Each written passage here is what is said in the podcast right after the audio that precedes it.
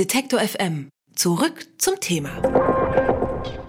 N99, der Podcast zur Buchmesse. Wir sind wieder unterwegs in den Hallen der Frankfurter Messe, diesmal am Stand des Verlags Drömer Knauer. Und neben mir sitzt jetzt der ehemalige Bundesrichter Thomas Fischer, der, wie gerne geschrieben wird, bekannteste Strafrichter Deutschlands. Diesen Titel hat er wohl seinen zahlreichen Kolumnen und Büchern zu verdanken, in denen er so geistreich und pointiert über Recht, Medien und Gesellschaft schreibt, wie hierzulande sonst kaum jemand. Umso mehr freue ich mich, dass er jetzt mit mir über sein neues Buch spricht. Hallo, Herr Fischer.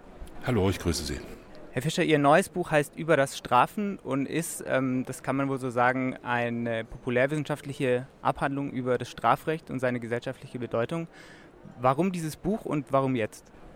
Ja, das ähm, Buch ist ähm, äh, sozusagen hat einen ganz anderen Charakter als meine Kolumnen, äh, die ich äh, äh, lange Zeit geschrieben habe und auch jetzt noch schreibe.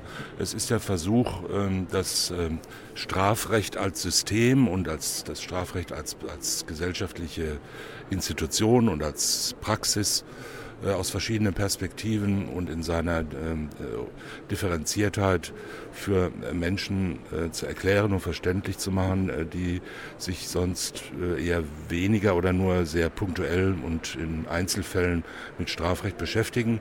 Und es ist auch der Versuch äh, darzustellen und Verständnis dafür herzustellen, dass Strafrecht nicht ein feststehendes System ist, das man nur finden und nur richtig anwenden muss, keine Mathematik, äh, nicht die Anwendung eines Algorithmus von Gerechtigkeit sozusagen, sondern dass Strafrecht uns alle angeht, weil die ganze Gesellschaft äh, über das, was wir als äh, Voraussetzung und als Form und als Ergebnis von Strafrecht sprechen, ständig neu erfindet und fortentwickelt. In, in, Ihren Kolumnen und auch jetzt in Ihrem Buch geht es äh, oft um Kommunikation und äh, mediale Berichterstattung über das Strafrecht oder Recht im Allgemeinen. Warum äh, liegt Ihnen dieses Thema so am Herzen? Ja, das hat zwei Aspekte. Zum einen muss man ja sagen, Strafrecht, wie Recht überhaupt, äh, ist ja sowieso eine äh, ganz überwiegend kommunikative Angelegenheit. Strafrecht ist äh, Kommunikation und Gewalt letzten Endes staatliche Macht und staatliche Gewalt und Kommunikation darüber. Wir müssen uns als Gesellschaft, als Menschen, als Personen äh, ständig darüber unterhalten, was Recht bedeuten soll, wie wir Recht gestalten und wie sich das Recht für uns darstellt und wie wir es fortentwickeln wollen. Ähm, das ist ja Sinn der Sache. Äh, Recht ist ja von Anfang an ähm, äh, eine, eine, ein Produkt von Kommunikation. Es ist ja nicht irgendetwas, was man wie einen Diamanten im Boden findet oder wie eine Erfindung, die man macht, sondern und die die Richter nur irgendwie genügend auswendig lernen müssen, damit sie sie dann beherrschen, sondern Recht entsteht sozusagen in ähm, seiner Umsetzung und in seiner Gestaltung. Und mediale Berichterstattung und mediale Kommunikation über Recht ist natürlich von äh, außerordentlich hoher Bedeutung, weil ja äh, 99,9 Prozent der Menschen vom Strafrecht immer nur das wissen, was sie äh, durch Medien erfahren.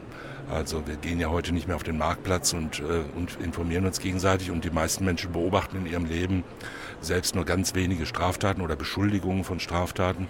Fast alles, was die Menschen heute wissen über Strafen, über Strafrecht, über Straftaten und über äh, Kriminologie und über Sicherheit, äh, wissen sie aus Medien. Deshalb ist die Verantwortung und die äh, Aufgabe der Medien außerordentlich wichtig und deshalb ist es ähm, angemessen und erforderlich, diese, diese Aufgabe auch kritisch zu begleiten.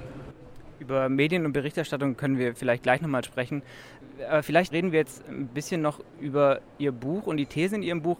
Eine, ähm, ja, vielleicht so ein bisschen überraschende These fand ich, ist, dass Sie schreiben, dass Strafen in manchen Fällen gar nicht unbedingt das beste Mittel des Strafrechts ist. Was meinen Sie damit?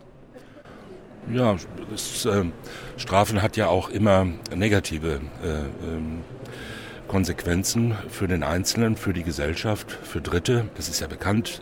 Die Form der Strafe äh, selbst kann dazu führen, dass etwa die Gefährlichkeit von Menschen äh, nicht äh, geringer wird, sondern höher wird, einfach weil sie in Strukturen und soziale Umstände gelangen, die sehr negativ sind. Also Erziehung zum Verbrechen sozusagen im, im Strafvollzug, Ein, Einbindung in Subkult, Subkulturen und in Abhängigkeits- und Herrschaftsstrukturen, die man nur schwer kontrollieren kann. Äh, dazu kommt natürlich, was in unserer Gesellschaft häufig überhaupt nicht gesehen wird, die äh, außerordentlich negativen Folgen, die äh, beispielsweise Freiheitsstrafen für die Angehörigen von äh, äh, Tätern, von Verurteilten haben, die ja nun wirklich nicht schuldig sind, die aber häufig äh, mindestens so leiden darunter äh, wie die Bestraften selbst. Und äh, auch sonst gibt es Gründe, warum Strafen, jedenfalls in Form von Freiheitsstrafen, also das bloße Einsperren von Menschen über lange Zeiträume in kleine Räume und die totale Kontrolle ihres Lebens, ähm, auch sich negativ auswirken kann. Es führt ja nicht zwingend dazu, dass jemand ähm, äh, dann ein besseres Gewissen entwickelt oder eine sozialere äh, Persönlichkeitsstruktur entwickelt. Äh, das alles spielt ja da zunächst noch überhaupt keine Rolle. Und ähm, es wird ja durch die Strafe an sich wird ja auch nichts besser in der Welt. Also die, die Straftat ist ein Übel und die Strafe ist auch ein Übel.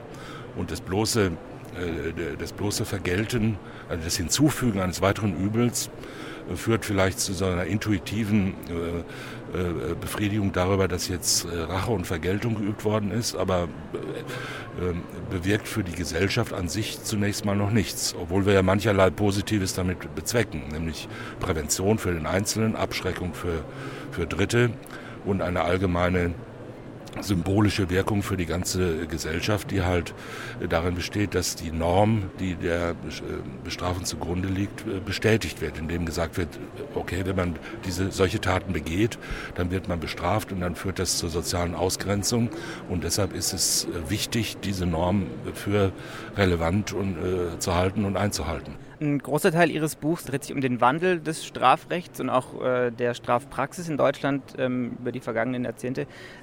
Wie haben sich Recht, äh, Strafrecht und Strafpraxis denn äh, verändert? Wenn Sie die vergangenen Jahrzehnte äh, ansprechen, dann muss man sagen, dass sich etwa seit den 60er und 70er Jahren des letzten Jahrhunderts natürlich relativ viel geändert hat. Wir hatten ja da eine Phase, in der man eher in Anführungszeichen liberal auf das Strafrecht geschaut hat, indem man sich darüber Gedanken gemacht hat, welche Alternativen es geben könnte in denen man mehr auf äh, sozialpädagogische Konzepte gesetzt hat und weniger auf bloße, äh, auf bloße Härte des Strafens oder Strafhöhen.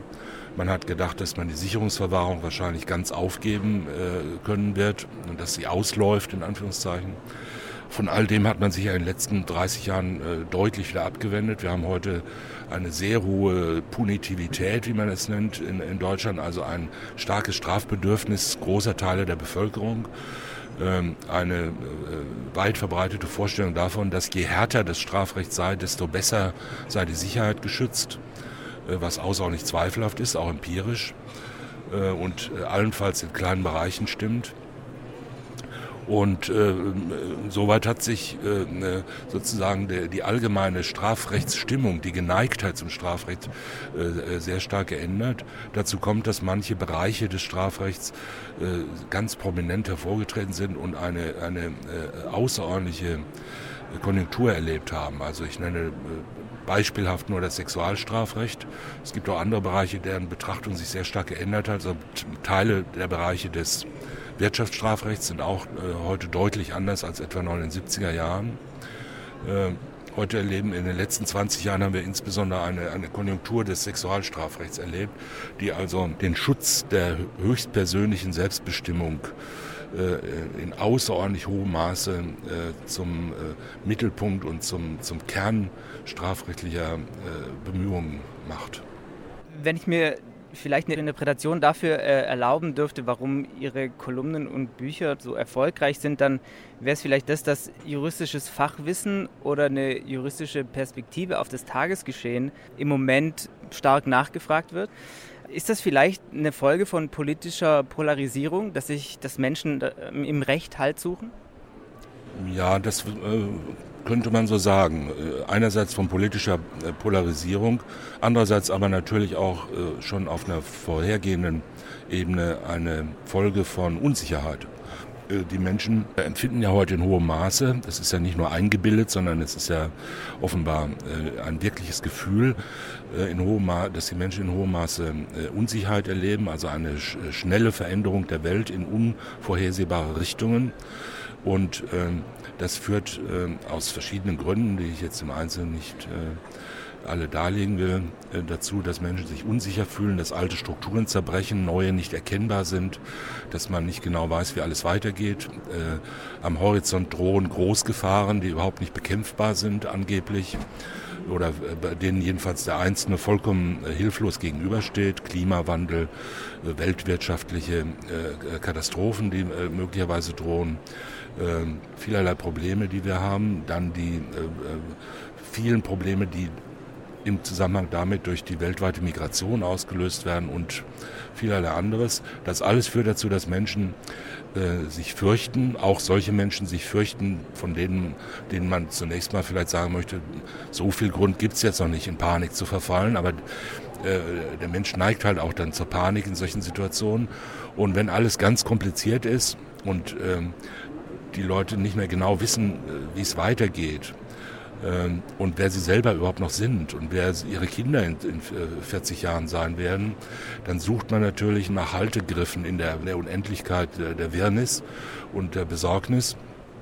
Und äh, dazu äh, sind natürlich Begriffe wie Recht, Gerechtigkeit, äh, Sicherheit und ähnliches sozusagen die ersten Angebote. Man sucht nach einer, nach einer festen Struktur und man untersucht die ganze Welt äh, nach, dieser, nach einer Struktur der Gerechtigkeit, die man äh, versucht aus dem Recht und auch aus dem Strafrecht äh, zu gewinnen und von der man annimmt, dass, dass man es nur richtig anwenden müsste, dann würden die Probleme alle gelöst werden. Dann könnte man diese in Unordnung befindliche Welt durch bloße Regelung und hartes Durchsetzen dieser Regeln wieder in geordnete Bahnen bringen. Das ist, glaube ich, die dahinterstehende Sehnsucht.